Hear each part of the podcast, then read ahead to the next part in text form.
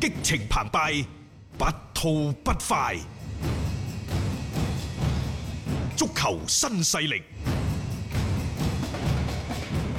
喺往年呢，英超新賽季之前嘅一個禮拜就打社區盾。嗯啊，今年好奇怪，今年提前兩個禮拜嚇。啊，因為有國際足聯嘅比賽日啊嚇，咁誒，琴晚打完呢一個嘅社區盾，嗯英超嘅新賽季幾時開始啊？係九月十二號至開波嗯。誒，利物浦再一次喺社區盾當中呢，又係點球輸 波。舊年又係喎。賽賽後雲迪克咪講咗，舊年我哋都係咁噶，啊咪攞冠軍。冇所謂啊，其實社區盾你攞唔攞回事啊？當然啦，誒、歷史上喺英超歷史上攞社區盾最多嘅呢，就係曼聯攞咗廿一次，阿仙奴攞十六次，係排第二係。但係阿仙奴呢，我都係覺得琴日嗰場賽事，即係佢哋起碼叫做初步具備咗同利物浦呢，即係有力咬咬手瓜。係啊嗯咁樣嘅能力，當然即係由於佢哋入及入波比較早，其實成場賽事咧都俾利物浦咧就撳住撳住嘅喺自己後場。係誒並唔表示話佢哋即係嗰個嗰個實力會差皮，而係贏咗波又或者領前之後呢，輕輕收一收嗯嗰場嗰個所謂嘅防線，亦都好正常嘅啫。冇錯嗱，而家你睇翻轉頭呢，無論係呢一個嘅迪亞尼啊、何丁啊、大衛雷斯啊、內爾斯啊，中間薩卡、艾蘭尼、比拿連啊、嗯奧巴美揚啊、誒呢一個尼基迪亞，包括沙卡，呢個沙卡好好波啊，其實。好波呢個啊僆仔啊嘛，係啦，咁你所以可以睇到成班波呢，嗱個陣容其實已經我同你講慢啦，慢我中意邊個啊呢？我中意後尾替補上嚟個尼爾斯，個廿四號係射點球嗰個。嗯呢個尼爾斯有啲似邊個啊？有啲神情好似韋世豪嘅，大家不妨留意下呢個阿仙奴啊嚇，啊好好好可以留意下呢個都僆幾仔。多啲咁嘅僆仔出嚟嘅喎，而家阿仙奴嘅陣中啊，只話利物浦呢度呢，大家亦都可以留意下，就誒、呃、後防嗰度呢，就用咗嗯七十六號嘅威廉士啦，咁啊、其他嗰啲呢，高美斯啊、雲雲迪迪克啊克、羅伯遜一樣嘅係啫。咁啊仲有呢，大家要留意喎，琴日呢，費賓奴，其實佢已經去到一個差唔多拖後中位中嘅衞位置。嗯嘅位置啦，打咗其實特別喺下半場好不大一過段，佢係咁樣，佢後尾變咗三中衞，係費賓奴啊、雲迪克啊，嗯係同埋呢一個高美斯嘅誒啊呢嗯一個嘅高美斯啊等等。因為嗰佢嗰兩邊，尤其係上咗南野拓實之後係，基本上佢就係等等於打三中佢衞。升咗上去嗰度啦羅伯嘛特都壓得好上，呢個會唔會係一個新嘅打法呢？中間詹士米拿後尾要用拿比基達啦，韋拿杜姆嗯就用咗呢一個布魯斯特啦等等。咁啊前邊繼續呢，就費明奴沙夏啊同沙拿埋文啊沙拿係嗯同埋。文尼，即係你會睇到其實就係喺傳統嘅嗰個陣型當中，四三三嗯變翻呢一個三四三嗰陣時，其實係有所調整嘅。啊係嚇冇錯，有啲嘅打法上面嘅唔同咯，即係誒其實高普係有意識咁樣去做一啲咁樣樣嘅嘗試，啱嘅。我覺得你又冇可能永遠就係嗰一套包打天下嘅，即係大家都已經知道你個籠嗯嗱，嘢啦。雖然阿仙奴琴日係和波點球大戰戰勝咗利物浦捧起社區盾，但係阿仙奴呢要留意下，因為佢過去呢一兩個月佢主要嘅工作，佢除咗係攞到英格蘭足總杯冠軍之外，啊其實都唔係咁好彩㗎，嗰個英格蘭足總杯嗰個座 啊嚇。啊啊，奧巴美人整跌咗啊嘛，其實你整個過去呢一兩個月，最主要嘅工作之一就圍繞住三十一歲嘅加蓬球星奧巴美揚嘅續約。係其實唔係一件好事。當然你可以睇咧，留低當家球星係對啲球隊係好事係。但係如果即係對於三十一歲嘅奧巴美揚嚟講，你年紀有翻咁上下，你係圍繞住某一個人去建隊嘅話，其實對嗰隊波啊，長遠嚟講絕對唔係一個好事。當然啦，如果艾迪達又或者係阿仙奴管理層有一個好明晰嘅概念，就係、呢一兩年我就要靠奧巴美揚嗯帶住球隊走出低谷。但係講到底，去到最尾呢，一兩年之後，我都係要喺成隊波呢度全面開花嘅。譬如話，大家而家睇到巴黎。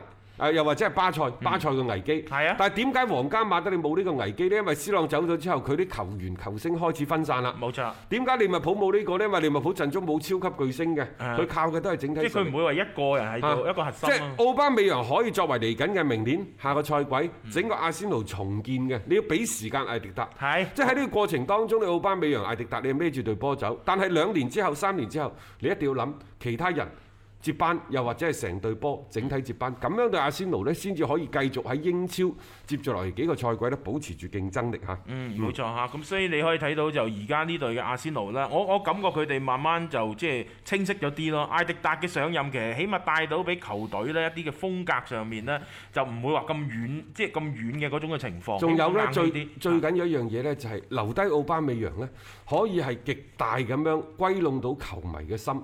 因為上世紀九十年代，亞當斯啊、韋拉等等，即係作為阿仙奴嘅隊長，其實係整個英格蘭聯賽嘅楷模嚟嘅，係啊，好惡嘢嘅。但係喺零零年之後，基本上呢，就咩？凡係隊長，亨利係啊啊，費費比比加加斯斯、雲雲佩佩斯斯，總之做得阿仙奴嘅隊長嘅。等於貼咗嗰個嘅標籤。其實艾迪達之前都係阿仙奴嘅隊長嚟嘅，係啊只不過呢，佢佢算唔算中老呢？因為佢係喺阿仙奴退役嘅，但係佢又嗯有傷，然之後呢，佢又俾格調南掹咗過去係啊曼城係咯。做助教。冇錯，即係點都好啦，即係好似喺阿仙奴嘅陣中咧，越係核心越係隊長嗰個咧，係逃唔過被挖走或者離隊嘅呢種嘅命運嘅。唔知由而家開始可唔可以有所改變？因為奧巴美揚其實係即係攬上咗啊隊長嘅袖標噶嘛，即係呢個係幾幾重要嘅一環嚟㗎。嗯同埋呢，即係話喺所有嘅少帥當中，即係嗱，好緊要嘅。你諗下，舊年有林伯，有蘇斯克查。係有艾迪達中途去接手。誒、如果我喺度問大家嘅問題，你覺得邊個今後做主教練佢嘅嗰個所謂所取得嘅成就高呢？我而家睇可能係艾迪達，同因意為艾迪達喺場邊嗰個主教練嘅嗰個氣場，比林伯、比蘇斯克查都勁。嗱係，作為主教練，點解我一路都唔睇？即係唔係咁睇好蘇斯克查，包括簡拿華路，其實我都唔係咁睇好。儘管佢而家即 係已經攞臨場冠嘅軍調啦配都唔錯，亦都攞冠軍啊。但係呢，即係作為主教練，千祈唔好去試圖證明自己係啱嘅。嗯即係如果你係錯嘅，你就要承認。譬如話泰利斯卡，係啊既然係唔用得嘅，用得唔好嘅，你點解唔可以遷咗去放一放？嗯即係你係想覺得你，我都知道你係想操翻起泰利斯卡，去證明你自己眼光係啱噶嘛？嗯係咯，啱唔啱啊？但但係呢個從呢個角度講，你係好私心嘅一樣嘢嚟㗎。就好似就好似呢一個嘅蘇斯查，佢陣中曼聯邊個係佢契仔啊？又或者邊個係佢最信信任嘅人啊？馬古尼。馬古尼，所以因嗯點都為要保住啊。啊，點對保住？因為當初蘇斯查禁制話要買嘅最貴呢個人啦，係啊我哋主要買嘅。即係貴都要啊買。！嗰度泰利斯卡又簡拿華路買係，即係有時啲嘢呢，你一定要承認，萬一有事，你唔可以保佢大保佢一世㗎。嗯佢嗰下啱，唔代表你下下都啱。我哋成日都講啦，買外援翻嚟，買新嘅球員翻嚟，買十個有五個係非常非常優勢優優秀嘅，你用得嘅，有係啊啊三個已經係合格，有四個良好㗎啦。賺咗啲嘛，我覺得啊係嘛 即係呢個即係有時買人咧，你用唔用得着咧？有時同唔同嘅時間去睇，又係唔同嘅一個嗱啊效果嘅。誒講翻阿仙奴，嗯我就覺得艾迪達喺誒奧巴美揚續約呢個問題上，佢一定係用咗好多心思。係第一係確定咗球隊，你就係大腿，你就係主心骨。嗱，卡石迪我甚至乎可以放棄。冇錯，第二，我好清晰咁講俾你聽，呢隊波我嚟緊呢兩年要做乜嘢，而嚟緊呢兩年你喺呢個球隊當中你起嘅咩作用？承上啟下就係咁嘅咁噶啦。可能將來有朝一日你嘅像會係放喺 球場外邊嘅。係我係雕嗯像嘅，係咪？你喺即係誒由由盛轉衰，由衰再走向輝煌過程當中，你係起到一個呢就承前啊啟後嘅作用。冇錯。你喺呢個俱樂部歷史上，你一定會有隆重嘅一筆嘅。嗯將來阿仙奴企喺頂峰嘅時候，回顧我哋嗰一段嘅即係嗯艱難日子艱難日子嘅時候，奧巴美揚一定係作為呢一個代表人物攞翻出嚟。啊，即係等同於利物浦睇謝拉特一樣。啊，即係你你就會你就會將你嘅嗰個思路啊。係啊做法啦，你同人哋有一個傾，然之後再加上哦個人工都唔低喎，咁咪續約咯，嗯冇係咪錯啦你估奧巴美揚唔想去巴塞嘅咩？為呢啲所謂嘅頂級球會效力。係每個人嘅夢想，你話佢錢係錢緊，佢都夠啦。嗯甚至乎可能你呢度俾三十一萬磅佢，啊，嗯巴塞可能俾廿五萬磅佢，佢分分鐘都去巴塞㗎。係啊，誒嗰個大家承載嘅平台亦都唔同啊嘛，所以你一定要同球員去溝通好咯，講講究竟你想去做啲乜咁嘢。當然啦，亦都因為攞到咗英格蘭足總杯嘅冠軍，亦都因為咧奧巴美揚可能當初俾嗰個價錢，佢係試探性包出嚟，但係阿仙奴都唔還價，即刻應承佢，即係俾人感受到佢嘅誠意咯。冇錯啦啊咁又或者呢，即係話誒，起碼艾迪達喺同管理層嘅溝通嗰度，亦都比你之前咁嘅艾美利要通暢好多。呢個就係人哋嘅本事。係啦，嗱，所以話呢，做一個主教練呢，你唔係淨係一啲所謂咩行兵布陣嘅，即係各方各面嘅嗰個質素都要有。艾迪達仲有一個好強嘅優勢係在於呢，佢喺格迪奧拿啊身邊學咗好耐嘢，即係呢樣嘢我會覺得多多少少呢，喺佢執教嘅過程當中係有所體現嘅。一個教練有時出到嚟，佢得與唔得呢？啊，唔好意思啊，你可以當我武斷啲，但係你好多時一睇你就知道佢究竟掂唔掂噶啦。有啲教練佢真係唔掂嘅，你點樣學，點樣俾機會佢，佢始終可能性格或者佢自身嘅一個能力所限呢，都會制約咗佢嘅發展。阿仙奴呢，好在啦，真係揾到艾迪達翻嚟呢，會係一個幾好嘅契機嚟嘅。接住呢，我哋睇睇利物浦同拜仁之間嘅故仔。呢兩隻都係鐵公雞嚟嘅，一毛不拔。又或者即係呢兩個俱樂部，佢哋喺球員嘅轉會費嗰方面呢，即係嗰個思維之冷靜，可能係全歐洲都冇邊個幾個俱樂部嗯即係你想同佢大會啊做生意，可以你係想喺做到佢嘅身上揾着數嘅難。因為有關呢，就迪亞高艾簡達拿呢個問題，利物浦啊，尤其係之前迪姆華拿，而家唔傾啦，唔傾啦人哋都走咗係啊啦 啦。好啦，迪亞高艾簡達拿都係咁嘅，傳咗一個夏天啦吧，傳咗一個夏天啦。其實球員呢已經係同俱樂部新嘅俱樂部利物浦達成咗協議㗎啦，但係而家就係三千萬嘅轉會費，三千萬嘅轉會費，拜仁慕尼黑就唔少於三千萬，因為佢新冠疫情，佢其實有錢嘅，佢就一點一億，但係佢都覺得唔可以太平，就啊三千萬嘅啫。係啊！嗯但係利物浦嗰邊呢，亦都強調，喂，呢、個疫情對我哋俱樂部造成咗好大嘅壓力。啊，本身我諗住賣人，然之後呢，再嚟嗯啊籌做錢轉會嘅預算，譬如話拿夫倫、洛洛夫倫嗰啲已經買咗啦，係咪係？嗯但係拜仁慕尼黑呢，就三千萬，咬死唔放。即係利物點都唔嗯浦原先放係點做啊？佢話：喂，不如咁啦，誒，你即係迪亞哥話簡單啦，你喺拜仁就留多一年，嗯明年你係自由身轉會啦，就好似美斯咁啫 嘛。而家巴塞打死都唔放啊，態度開始突然間變強硬啊嚇唔，放七點七億係有本事嘅七個億，邊個攞到你激活佢嚟啦嘅？係啊嗯人攞走。啊。如果唔係就唔傾。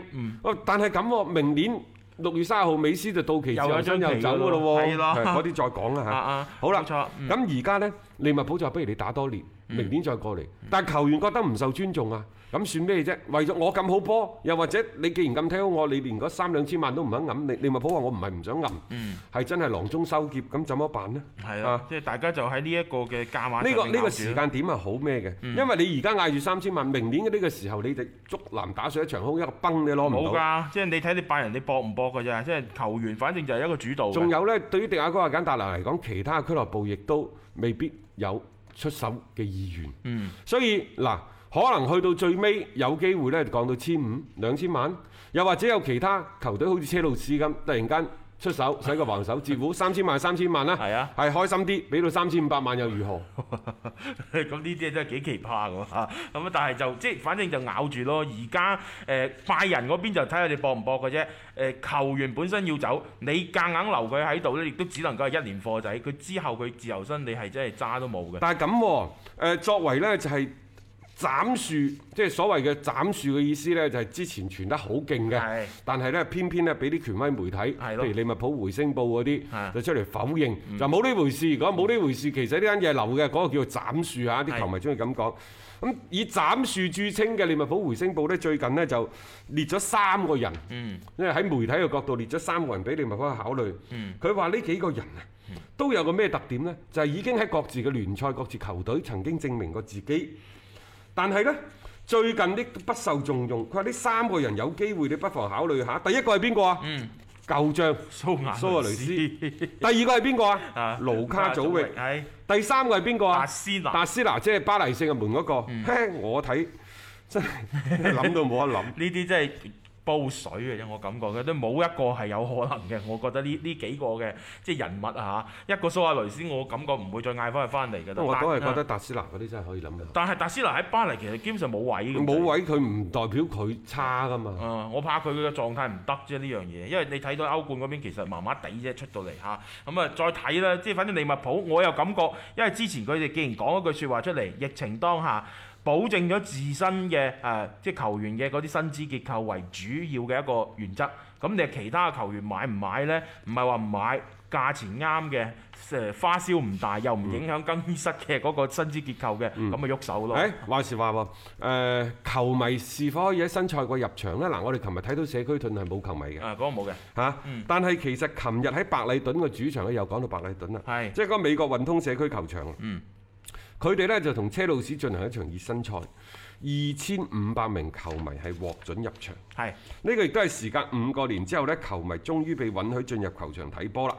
咁呢二千五百名入場嘅球迷呢，話係英格蘭當地政府試驗計劃嘅部分，目的係測試喺防疫安全措施仍處執行狀態情況之下，體育場應該如何應對大量嘅入場嘅人群咁話喎。啊，就話呢，白禮頓就做咗好多個準備，包括呢就係螺旋門啦，成個球場設有消毒站啊，嚇等等。誒，再加上呢，就主辦方就並唔鼓勵你帶住啲咩包包啊過嚟睇波。就話你要嚟呢，就即係赤條條兩手揈揈咁樣嚟就算啦係嚇。冇啊錯嗯嚇唔好咁帶然之後咁多嘢入嚟嚇呢，就即係入場嘅時候要出示呢一個帶有照片嘅身份嘅證明文件啦，嗯啊就唔可以現金嘅渠道去買票啦。咁然之後喺觀看比賽嘅時候，除非你係飲水或者食嘢，但係其他時間最好你係全部戴晒口罩嗯我我感等等。嗯覺其實觀看比賽都唔應該食嘢啊， 即係飲水就算啦啊。即係即係呢個呢個，我覺得係有得有待商榷㗎嚇。誒，但係總體嚟講，你見到好事嚟嘅琴日嗰個嘅誒情況啊，因為我哋網上睇到啲圖片嘅，OK 嘅，即係大家保持一定嘅距離，咁亦都係可以喺場裏邊睇波，而且嗰邊係唔會禁止佢哋咩唱歌之類嗰啲咁樣嘅行為嘅，咁都維持翻一定嘅現場嘅氣氛啦。希望呢個係一個好嘅開始，喺嚟緊呢就會逐步嘅一啲開放啦，就球迷入翻場呢，咁可能足球比賽就會回復翻一個幾正常嘅一個秩序當中啊。講翻琴日嘅賽事，除咗車路士對住白禮頓之外呢其實熱刺都有出場嘅。嗯，好多熱身賽喺最近，誒佢哋係同伯明翰打咗一場熱身賽，咁啊最終呢係一比零熱刺贏波，誒、贏咗呢場賽事之後，熱刺係三連勝嘅咯喎，係啊，並且呢，就摩連奴似乎呢喺列維嘅淫威之下呢，就作出咗極大嘅改變轉變，因為而家基本上摩連奴已經唔買人，並且。佢亦都唔再係當初大家熟悉嘅特別的一個懟天懟地懟老細懟裁判，唔係啦，而家係耷低頭靜靜雞咁啊樣，將該做啲嘢全部做翻晒。買人啊，而家唔係錢多就買嘅咯喎，嗯，啊量力而為啊，揀過晒，啊 盡量係價廉物美佢先出手。你諗下，佢而家買邊個啊？嗯佢話佢同列維講個老細喂，迪亞高哥斯達啊，啊，以前喺英超證明過自己車路士，係然之後翻去馬體會又麻麻地，而家係時候趁低。啊，召佢翻嚟啊召。佢翻嚟啦！一千萬制唔制？ 列維聽到好嘢嚇，摩連奴終於呢就你清醒過嚟啦，啦，醒 醒㗎啦，話一千萬冇問題嘅，大家可以傾。嗯係冇錯。咁如果真係傾到嘅話，作為一個後手，OK 嘅，即係補強一下個但風係線。話時話呢，就唉，迪亞高哥斯達同埋呢一個嘅摩連奴，佢啲關係多少有啲複雜。係啊，當時喺車路士嘅時代啊吓，咁唔知兩個仲可唔可以咁愉快咁合作？並且呢，仲有一樣嘢就係迪亞高哥斯達嚟咗熱刺，定位就係夏利卡尼嘅替補噶咯係啊，喎，制唔制呢？就係就係替補呢個咯刺頭嚟噶喎即。係呢個係擺到明嘅，不過個年紀唔同咗，可啊能都心態唔同。咁另外呢，就佢哋仲有另一個隱瞞嘅目標就係杜靴杜杜靴迪杜靴迪啊啊，因為狼隊之喎前呢曾經發覺個唐根家似乎呢都有啲不堪大用，嗯即係個邊後衞嗰度佢係要加強，並且熱刺佢哋係好中意喺邊後衞嗰度囤積一定嘅人才嘅等等嘅。嗯喂有關啲嘅更加多嘅英超六六大豪門備戰嘅情況呢，我哋嚟緊呢個禮拜嘅足球新勢力都會同大家陸續呢係作一啲嘅補充㗎嚇。嗯，好啊！我哋今日節目時間就先到呢度啦。咁稍後八點鐘，大家記得上 PP 體育嘅官方平台聽斌哥廣播帶嚟恒大嘅嗰場比賽粵語嘅解説啦。